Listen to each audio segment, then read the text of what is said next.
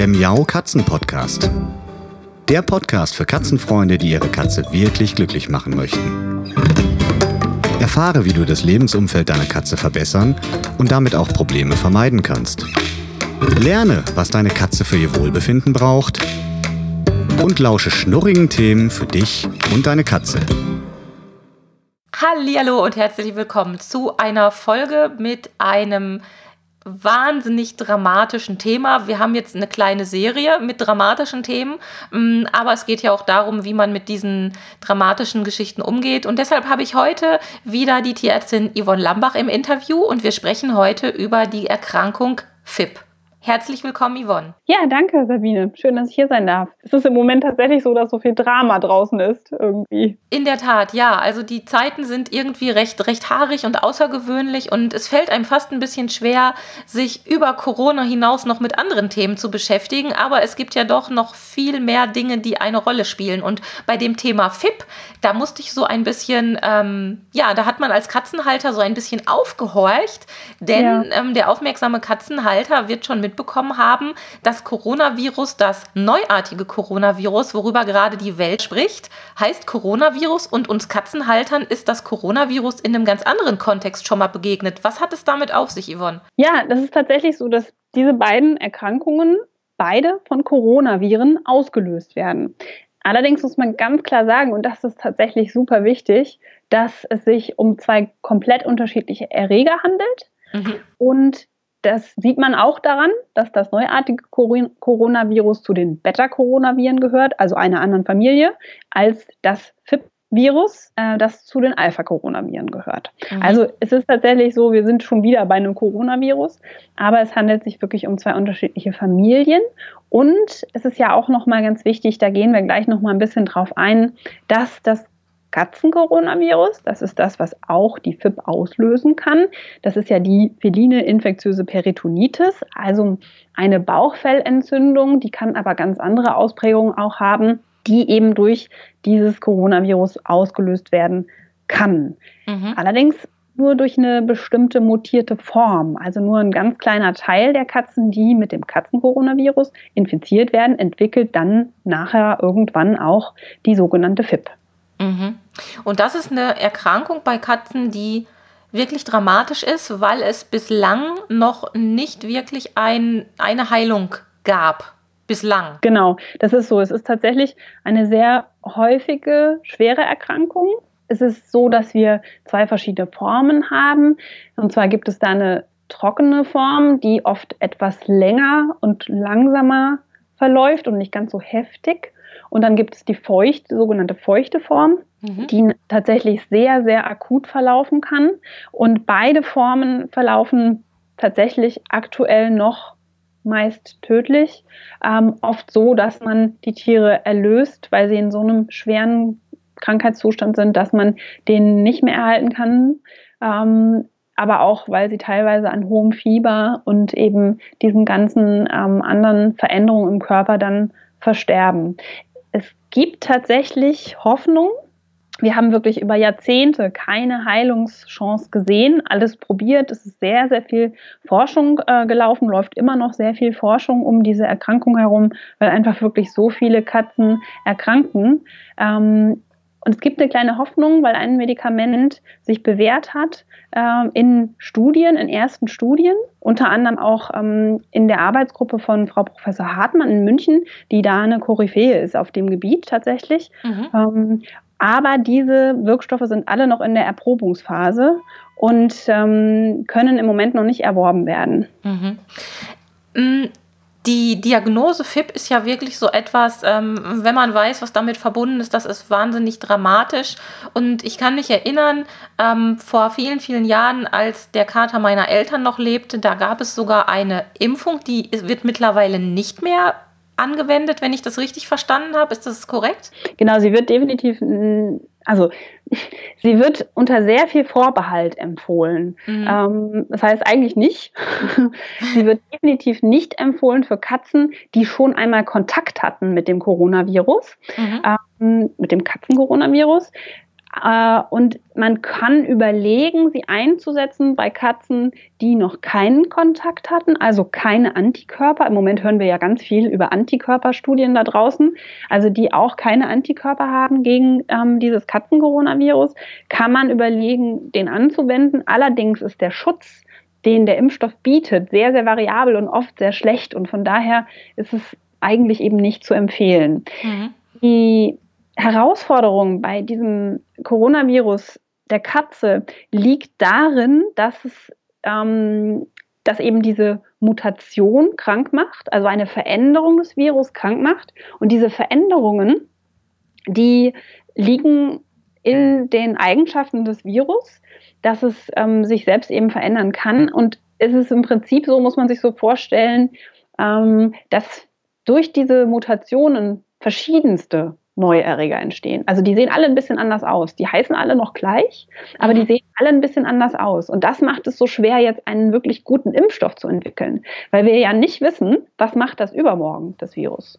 Ja, mhm. das ne, kann sich einfach ganz schnell verändern ähm, und hat aber letzten Endes, und da kommen wir wieder zu dem neuartigen Coronavirus, wenn es sich verändert hat, eine ähnlich schlimme Wirkung auf den Körper. Und zwar greift es ähm, Immunzellen an und diese Immunzellen führen dann dazu, dass das Immunsystem sozusagen falsch reagiert.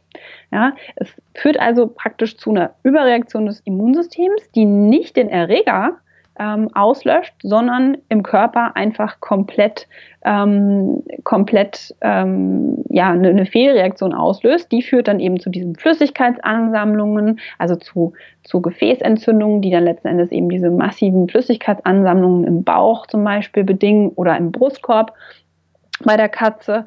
Ähm, und die führen eben auch zu solchen großen Knotenbildungen bei der sogenannten trockenen Form. Also da mhm. bilden Granulome im Körper, weil das Immunsystem einfach komplett hochdreht, aber das schafft es nicht, den Erreger zu eliminieren, also den wirklich zu beseitigen, was es ja eigentlich machen soll. Hm.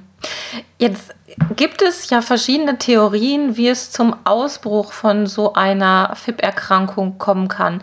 Ich habe immer wieder gelesen, dass Stress wie bei vielen anderen Erkrankungen auch einer der Hauptfaktoren ist, der das ganze Thema FIP auch nochmal pushen kann und, und richtig schlimm mhm. werden lassen kann. Mhm. Ähm, ich habe gelesen, häufig passiert, dass das in Mehr Mehrkatzenhaushalten ausbricht, weil da eben der Stresspegel höher ist. Was gibt es da für Neuigkeiten? Gibt es da irgendwelche Erkenntnisse, die du da weitergeben kannst? Also so richtig brandneues gibt es da nicht. Das sind tatsächlich so Erkenntnisse, die wir über die letzten Jahre gewonnen haben und die eigentlich inzwischen ähm, wirklich überall akzeptiert werden. Also das, das Katzen-Coronavirus ist ja wirklich ein Virus, was wir sehr, sehr ähm, allgegenwärtig haben. Also ganz viele Katzen sind damit schon in Kontakt gekommen, auch zum Beispiel Großkatzen, also wie Tiger, Löwen ähm, und andere. Das heißt, es betrifft wirklich alle Katzen und solange es mhm. ähm, nicht mutiert ist, also diese ganz klassische erste Infektion mit dem Coronavirus, die ähm, bedingt dann in der Regel nur so ganz milde Durchfälle oder auch mal wirklich eine Darmentzündung, wo man auch mal ein Erbrechen sehen kann. Und meistens, wir nennen das selbstlimitierend, also meistens heilt es einfach von alleine aus. So, mhm. das ähm, ist ja eben dieser erste Schritt. Erst wenn das Katzencoronavirus im Körper ist, kann dann der Rest auch passieren. Und das ist tatsächlich so, dass zum einen wir in Gruppen mit vielen Katzen, also zum Beispiel auch in Zuchten oder in Tierheimen oder anderen Rettungsstationen eben oft eine hohe Dichte haben und dass dort eben dieses Virus überall ist und auch alle Katzen in der Regel infiziert sind. Ähm, und dann ist es tatsächlich so, dass der Stress eben die Immunreaktion bremst, also die körpereigene Abwehrfähigkeit vermindert. Und dann kann es eben auch zu ähm, schwereren Infektionen führen. Und dann kann es mhm. Umständen, auch wenn das Virus eben mutiert, dann schneller zu dieser zweiten Phase sozusagen kommen. Wir müssen ja davon ausgehen, dass wirklich nur ein kleiner Teil der Katzen, die mit dem Katzencoronavirus in Kontakt kommen, dann auch diese Sonderform der Erkrankung, die FIP, bekommen. Also ich sage mal so, wahrscheinlich sind es ungefähr 5 Prozent derer, die das Coronavirus einmal kennengelernt haben. Ja? Mhm. Ähm, das heißt, es ist eigentlich gar nicht so viel, aber es ist halt dann eben so eine schwerwiegende Erkrankung und wir haben so wenig Möglichkeiten. Und deswegen ist es so wichtig, dass man auch in diesen ganzen Bereichen, wo Katzen so eng aufeinander sitzen sozusagen, dass man da wirklich dafür sorgt, dass das besser wird, dass da mehr Raum ist, dass da auch entsprechende Hygiene stattfindet, weil das tatsächlich so eine klassische, wir haben ja eben gesagt, Durchfall macht's, ja, so eine klassische sogenannte fäkal-orale Infektion ist. Das heißt, irgendwo sind ein bisschen Reste von ähm, Kot und die werden aufgenommen über die Schleimhäute und dann kommt es zu einer Infektion. Das heißt, da in Katzenhaltungen, wo mehr Katzen leben, ähm, muss man eine besondere Toilettenhygiene und insgesamt natürlich eine ganz gründliche Hygiene machen. Ähm, mhm. Und prinzipiell gibt es auch die Möglichkeit, dass sich das Virus über, äh, also über das, dass man das Virus im Prinzip über die Klamotte dann ähm, nach Hause trägt. Ja. Aber in der Regel ist eben dieser Stressfaktor und diese hohe Besatzdichte das Entscheidende, dass wirklich so viele Tiere auch infiziert werden. Denn das Immunsystem kann ja sehr viel abwehren. Das hat schon ordentlich mhm. Fähigkeiten. Aber wenn wir es eben bremsen durch Stress, dann wird es das nicht schaffen. Ist denn da was dran, dass besonders Katzen bis, hilf mir auf die Sprünge, bis einem, zu einem bestimmten Alter, bis zu zehn Monaten, glaube ich, oder so habe ich im Kopf, und dann ab, ab einem gewissen Alter wieder besonders von dem Ausbruch einer FIP-Erkrankung betroffen sind. Stimmt das? Mhm. Also es ist tatsächlich so, dass überproportional viele junge Tiere daran erkranken. Man sagt im Prinzip, die allermeisten Tiere sind Rassekatzen unter zwei Jahren. Das liegt oh, daran, oh, das liegt nicht primär an der Genetik der Rasse, sondern es liegt daran, dass diese ähm, Katzen, wenn in den Zuchthaushalten sozusagen oft eben in großen Gruppen leben ähm, mit vielen Tieren. Ja, das mhm. ist sozusagen da so, spiegelt sich darin wieder. Und es ist prinzipiell so, dass natürlich die Funktion des Immunsystems sowohl im jungen Alter als auch im hohen Alter dann eben abnimmt oder eben im jungen Alter noch nicht ganz da ist. Und dann kann eine solche Infektion, hat eine solche Infektion natürlich ein leichtes Spiel. Das ist mhm. ja bei uns Menschen nicht anders. Wir, wenn wir von immunsupprimierten Menschen sprechen, dann meinen wir meistens Kinder bis zwei Jahre und ältere Menschen, ja, die verschiedene Grunderkrankungen haben. Mhm. Und das ist hier nicht anders. Ne? Das heißt letzten Endes, dass wir, wenn wir zum Beispiel Katzen zusammenführen, also wenn wir eine neue Katze in den Haushalt nehmen, ähm, möglichst die vorher auf ansteckende Katzenkrankheiten untersuchen lassen sollen, mhm. damit wir einfach wissen, womit wir es zu tun haben. Ja. ja. Das ist nur eine Vorsichtsmaßnahme, damit man einfach so ein bisschen besser überblickt, ähm, haben die schon Kontakt gehabt mit den klassischen ansteckenden Katzenkrankheiten. Und dazu gehört eben auch das Coronavirus. Hm. Ist es denn so, dass wenn ich jetzt ähm, ja, Impfung, das ist ja auch nochmal ein ganz besonderes Thema. Da will ich jetzt gar nicht äh, so, so im Detail mit dir drauf eingehen, ähm, weil es einfach so ein großes, komplexes mhm. Thema ist. ist Aber ist es denn so, dass ähm, so Eingriffe wie Impfung oder wie zum Beispiel auch ähm, Parasitenbehandlung, also die klassischen Entwurmungskuren oder Mittel gegen ähm, Floh- und Zeckenbefall, dass die die Katze in dem Moment so schwächen, können, dass so eine FIP-Erkrankung ein leichteres Spiel hat? Kann man das so sagen? Oder wäre es denkbar? Da muss ich sagen, ähm, dafür sehe ich keinerlei Hinweise. Ähm, prinzipiell ist es so, wenn man sich vorstellt, dass die Katzen-Corona-Erkrankung, also diese erste Infektion, die zu einer Darmentzündung, Durchfällen und gegebenenfalls Erbrechen führen kann, im Darm stattfindet, und wir davon ausgehen mhm. können, dass viele junge Katzen ähm, Wurminfektionen, Wurmerkrankungen sozusagen ähm, haben, ja, weil sie einfach ähm, mit vielem in Kontakt kommen oder weil sie einfach noch Würmer ähm, mitgebracht haben, ähm, die sie immer, auch wenn sie nicht regelmäßig entwurmt werden, von der Mutter nochmal bekommen können, dann würde ich davon ausgehen, dass eine Katze, die nicht entwurmt wird, ein eher größeres Risiko hat, so eine Erkrankung, wenn Würmer vorhanden sind. Also das ist ja immer der Punkt. Ne? Wenn eine Infektion vorhanden ist, mhm. dann ähm, würde ich eher davon ausgehen, dass das Risiko größer ist. Das heißt, man sollte im Zweifelsfalle, wenn man sagt, hm, ich bin da ähm, skeptisch, dann sollte man einfach vorweg eine Kotuntersuchung auf Würmer und gegebenenfalls auch Giardien durchführen lassen und dann entsprechend des Befundes dann über die weitere Behandlung entscheiden.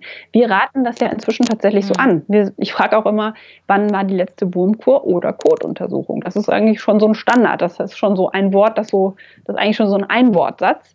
Ähm, das, das ist ja. einfach ganz, ganz wichtig. Also das würde ich sehr, sehr vorsichtig sehen. Ähm, der Körper reagiert sehr individuell auf Medikamente, auf andere ähm, Einflüsse. Und von daher ist das ähm, pauschal so nicht zu beantworten. Hm. Ich will noch mal kurz zum, zum Alter, zum Risikoalter mhm. zurückhüpfen, weil ich da gerade noch mal so gedanklich dran hängen geblieben bin. Gibt es ein, eine Zeit, ein Alter, wo man sagen kann, okay, in dieser Altersphase ist es relativ unwahrscheinlich oder unwahrscheinlicher als in anderen Altersphasen, dass die Katze an einer FIP-Erkrankung erkrankt? Ja. Weil wir haben ja vorhin, oder du hattest vorhin gesagt, ähm, also bis zwei Jahre ist so, ja. so eine Zeit, also Katzen bis zwei Jahre sind so, so in, in einer ja. Risikogruppe. Wir sprechen ja heute auch genau. gerne von Risikogruppen. Da sind dann unsere Katzen ja. leider auch. Und dann ab einem Alter von, ich weiß nicht, was würdest du sagen, 10, 12 ja, oder ich später? vermute sogar später. Ich habe jetzt gerade die Zahlen, was die Älteren, was die Senioren angeht, tatsächlich nicht abrufbar im Kopf. Es kommt so selten vor. Das ist wirklich, wirklich selten, mhm. ähm, dass ich da gerade kurz passen muss, was die Zahlen angeht. Ähm, ich mhm. würde aber davon ausgehen, das zeigt die Erfahrung, das zeigen auch die Daten, dass ähm, eine gesunde, erwachsene Katze ein sehr geringes Risiko hat für eine Verpackung. Ja, das mhm. auf jeden Fall. Es ist ja. wirklich so, die allermeisten sind die junge Katzen. Wirklich. Und eher ja. sogar eben unter einem Jahr, aber bis zwei Jahre ist schon realistisch, weil wir die auch oft sehen, so mit anderthalb oder so. Okay. Jetzt hattest du vorhin angesprochen, dass es da ein Medikament in der Mache gibt. So könnte man das sagen. Also es ist noch nicht fertig, es ist auch leider Gottes noch nicht zugelassen, aber es gibt Hoffnung, dass es irgendwann mal zugelassen wird, auch wenn es wahrscheinlich leider Gottes noch ja. etwas dauern wird. Mm, wie, wie ist da der Stand der Dinge? Wie geht man als Tierarzt mit so einer blöden Lage ja. um? Das ist ja irgendwie ja. auch echt frustrierend, weil, also ich glaube, FIP-Erkrankungen sind auch für euch Tierärzte ja. schlimm, weil euch da so die Hände gebunden ja. sind im Augenblick. Ne, ihr könnt nicht, nicht wirklich helfen. Genau, das geht uns ja schon lange so. Deswegen hoffen wir natürlich auch, dass wir schnell ein zugelassenes Medikament bekommen. Wie gesagt, die ersten Studien sind sehr, sehr vielversprechend. Ähm, und wir hoffen einfach, dass es zügig geht mit dem Zulassungsverfahren. Ähm, Vielleicht spielt uns sogar die, die Geschichte mit dem neuartigen Coronavirus so ein bisschen in die Hände, weil das ja ein Wirkstoff ist, unter anderem, der, der da jetzt so in den Studien ähm, sehr gut abgeschlossen hat, der tatsächlich auch ähm, in der ähm, Therapie des neuartigen der Erkrankung mit dem neuartigen Coronavirus tatsächlich auch ähm, teilweise, wenn ich das richtig verstanden habe, auch eingesetzt wird. Ähm, mhm. Und ähm, hat auch so ein bisschen, wenn man den Berichten glauben darf, das sind keine wissenschaftlichen Berichte, sondern einfach so, ähm, Informationen aus dem Netz tatsächlich, hat wohl auch so ein bisschen dazu geführt, dass er im Moment gar nicht verfügbar ist, weil ähm, dieser Wirkstoff ne, aus China kommt, tatsächlich da produziert wird für die Forschung und offensichtlich dort dann auch ähm, teilweise laut Medienberichten auch prophylaktisch von Menschenpatienten eingesetzt wurde. Ähm, das sind natürlich, wie gesagt, alles so Informationen aus dem Netz, die man nicht unbedingt äh, immer glauben kann. Ähm, aber es würde uns vielleicht sogar in die Hände spielen, wenn er für die Humanmedizin zugelassen würde. Ja, und es gibt Studien, dass wir, ähm, die zeigen, dass er wirkt. Und es gibt kein anderes Medikament, dann dürfen wir, wenn es offiziell zugelassen ist, dieses Medikament umwidmen und dann dürften wir es einsetzen, rein rechtlich gesehen. Oh, okay. Ja, das wäre also gut. Was nicht gut ist, ist ähm, diesen Wirkstoff aus dubiosen Quellen zu beziehen, wo wir nicht wissen, was da drin ist, und den dann einzusetzen. Das ist ganz, ganz schwierig. Wenn man weiß, dass der Wirkstoff rein ist und wirkungsvoll ist, ja, dann ähm, dann ist es ja schon mal eine wichtige Voraussetzung. Einsetzen dürfen wir ihn dann trotzdem nicht, solange er nicht zugelassen ist. Es sieht dann also so aus, dass wir in hoffentlich naher Zukunft ein Mittel zur Verfügung bekommen, das heißt ihr Tierärzte für uns und dann die Tiere auch retten könnt. Was meinst du denn, wie, wie lange das noch dauern wird? Das wird noch eine ganze Weile dauern wahrscheinlich, oder? Ich befürchte es. Ich würde mir wünschen, ja. dass wir es schon gestern hätten. Ähm, es wäre wirklich toll und ich, es ist wirklich so, dass ähm, so wie Frau Professor Hartmann eben der Professor Petersen in den USA seit Jahrzehnten an der FIP forscht ähm, und da jetzt auch einige Statements rausgegeben hat, weil es ja so viel Verwirrung gab um, um Covid und mhm. Katzen-Corona und FIP und ähm, SARS und alles ja. ne, wurde ja in einen Topf geworfen. Er hat da einige Statements rausgegeben und unter anderem ähm, arbeiten die tatsächlich auch ganz eng mit anderen Humankollegen zusammen äh, und äh, die haben so ein bisschen die Hoffnung, dass es wirklich jetzt schneller geht, weil das Medikament hoffentlich für den Menschen so gut funktioniert, dass es dann auch zugelassen wird und unter dem Druck der Pandemie im Moment vielleicht sogar schneller mhm. als sonst. Aber wie gesagt, da können wir alle nur hoffen, ähm, dass es schnell geht und ich würde mir das so sehr wünschen, dass wir ganz bald was zur Verfügung haben, um diese schlimme Erkrankung zu bekämpfen. Auf jeden Fall. Ja, in der Tat. Also mit diesen vielleicht hoffnungsvollen Worten oder doch, es sind hoffnungsvolle Worte, ähm, sind wir mit dem Thema dann für heute erstmal durch? Oder Yvonne, gibt es sonst noch was von deiner Seite? Ähm, nee, ich kann einfach nur sagen, dass tatsächlich in letzter Zeit wahnsinnig viele Studien auch aus der Veterinärmedizin rausgekommen sind, die das Thema FIP bearbeiten. Es passiert ganz, ganz viel und ich bin wirklich hoffnungsvoll, dass wir da jetzt einen großen Sprung machen in der nächsten Zeit. Und mhm. ja, von daher, lass uns einfach ein bisschen positiv denken. Ähm, und ähm, ich finde es ganz, ganz wichtig, einfach, dass wir nochmal diesen Unterschied verstehen und, und immer wieder überprüfen, wenn da Berichte draußen rauskommen über Corona bei der Katze, ja, dass wir ja. einfach diese zwei verschiedenen, komplett verschiedenen ähm, Erkrankungen haben, über die wir gerade aktuell reden und dass wir aufpassen und uns nicht zu sehr verrückt machen lassen. Ja, das sind sehr weise Worte. Vielen lieben Dank, Yvonne, für deine Zeit und ja, bleib du auch gesund mit deinen Lieben und wir hören uns demnächst mal wieder. Ich freue mich drauf. Ich freue mich auch. Bleibt ihr auch gesund. Tschüss. Tschüss. Das war eine Folge des Miau Katzen Podcasts von Sabine Rutenfranz. Weiterführende Informationen zur Sendung findest du im Internet auf www.katzen-podcast.de.